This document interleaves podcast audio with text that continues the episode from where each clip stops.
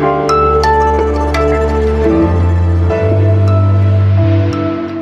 Hallo, schön, dass Sie was jetzt hören, den Nachrichtenpodcast von Zeit Online. Hier ist das Nachmittagsupdate für Sie am Donnerstag, den 15. Oktober. Mein Name ist Erika Zinger. Unsere Themen im Podcast. Bund und Länder haben gestern bis spät in den Abend verschärfte Corona-Maßnahmen erarbeitet.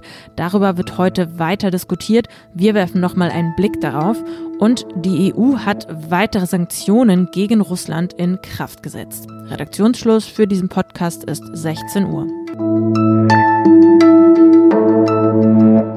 Ja, das waren wohl sehr zähe acht Stunden gestern, die die Bundesregierung mit den 16 Chefs der Bundesländer konferiert hat.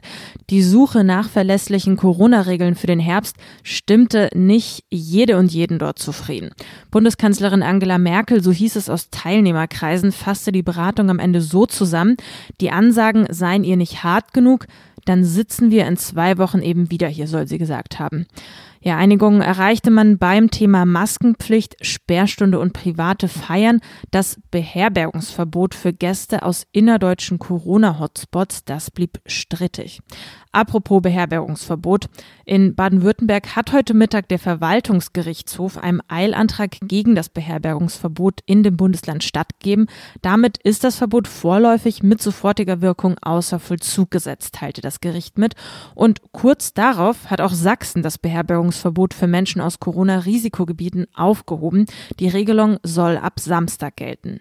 Ja, und kurz vor unserem Redaktionsschluss setzte ein Gericht in Niedersachsen ebenfalls das Beherbergungsverbot für das Bundesland aus. Aber zurück zu den Corona-Beschlüssen. Reicht das, was wir jetzt tun, oder reicht es nicht? Das ist die entscheidende Frage, die Merkel in der gestrigen Pressekonferenz nochmal stellte. Die Antworten darauf fallen unterschiedlich aus. Heute Morgen äußerte sich Kanzleramtsminister Helge Braun ähnlich unzufrieden wie Angela Merkel mit den Beschlüssen um die Pandemie einzudämmen, müssten jetzt eigentlich alle Kontakte halbiert werden, sagte er im ARD Morgenmagazin.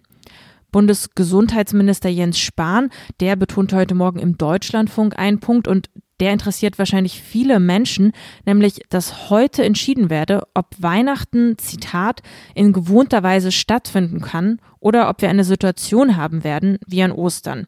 Wenn Sie sich erinnern, da hatte man ja den Bürgerinnen und Bürgern empfohlen, die Verwandtschaft besser nicht zu besuchen. Das würde Spahn diesmal in Bezug auf Weihnachten gerne vermeiden. Merkel hat dann die gestrige Pressekonferenz nochmal genutzt, um sehr eindringlich an Bürgerinnen und Bürger zu appellieren. Denn neben all den Beschlüssen liegt es letztendlich, wie wir aus dieser Krise kommen, bei jeder und jedem selbst. Und was jetzt ganz wichtig ist, und deshalb möchte ich auch nochmal an die Bürgerinnen und Bürger appellieren, in dieser entscheidenden, kritischen Phase des Herbstes ist es ganz, ganz wichtig, dass alle auch mitmachen weiter. Nachdem also gestern darüber gesprochen wurde, wie man denn den steigenden Infektionszahlen in Herbst und Winter begegnen kann, holte uns heute die Realität ein, wenn man denn so will.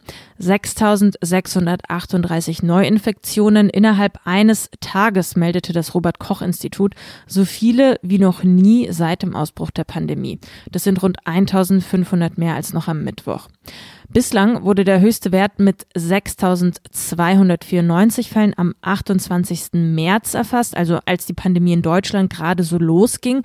Allerdings sind die jetzigen Werte, und das muss man auch dazu sagen, nicht ganz mit denen aus dem Frühjahr vergleichbar, weil mittlerweile wesentlich mehr getestet wird und damit auch mehr Infektionen entdeckt werden. Das Schicksal Alexei Nawalnys hat weltweite Aufmerksamkeit erlangt. Die Welt wird auf Antworten warten. Angela Merkel Anfang September war das. Da war schon sicher, dass der russische Oppositionelle Alexei Nawalny mit dem Nervenkampfstoff Novichok vergiftet wurde.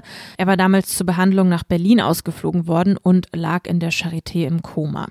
Ja, und während die Welt bislang vergeblich auf Antworten von der russischen Regierung wartet, hat die EU heute etwas beschlossen, um, sagen wir mal, den ganzen Prozess vielleicht etwas zu beschleunigen, kurz um Druck aufzubauen.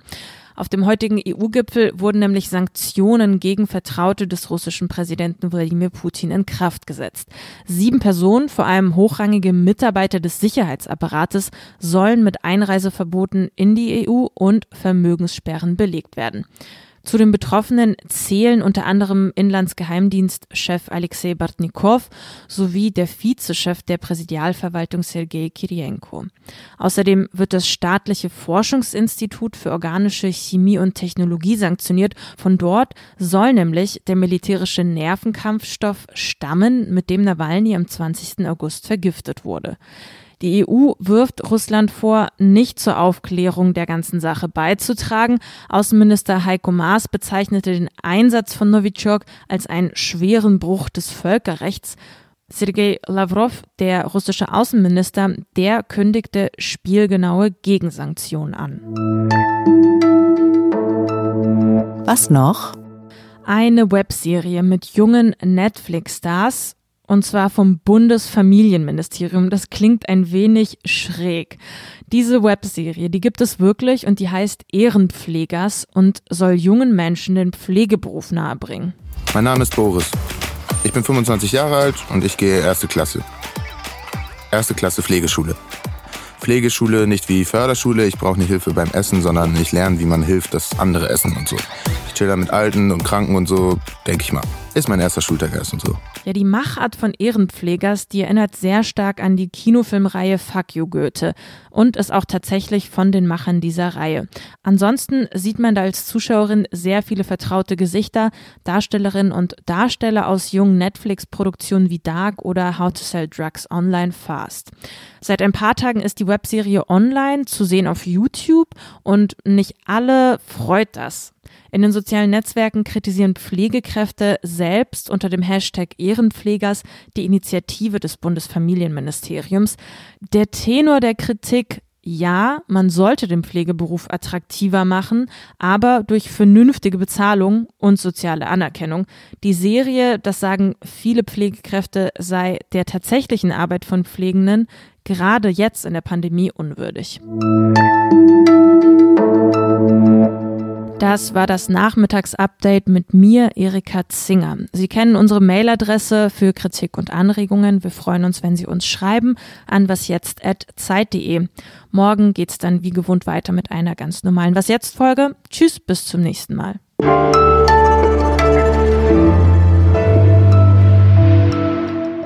Ach ja, Sie können sich natürlich Ihr eigenes Bild der Ehrenpflegers-Webserie machen. Ich habe Ihnen den Link zur Serie in die Shownotes gepackt und es gibt von Pflegekräften auch schon eine Petition gegen diese Serie, die verlinke ich Ihnen auch.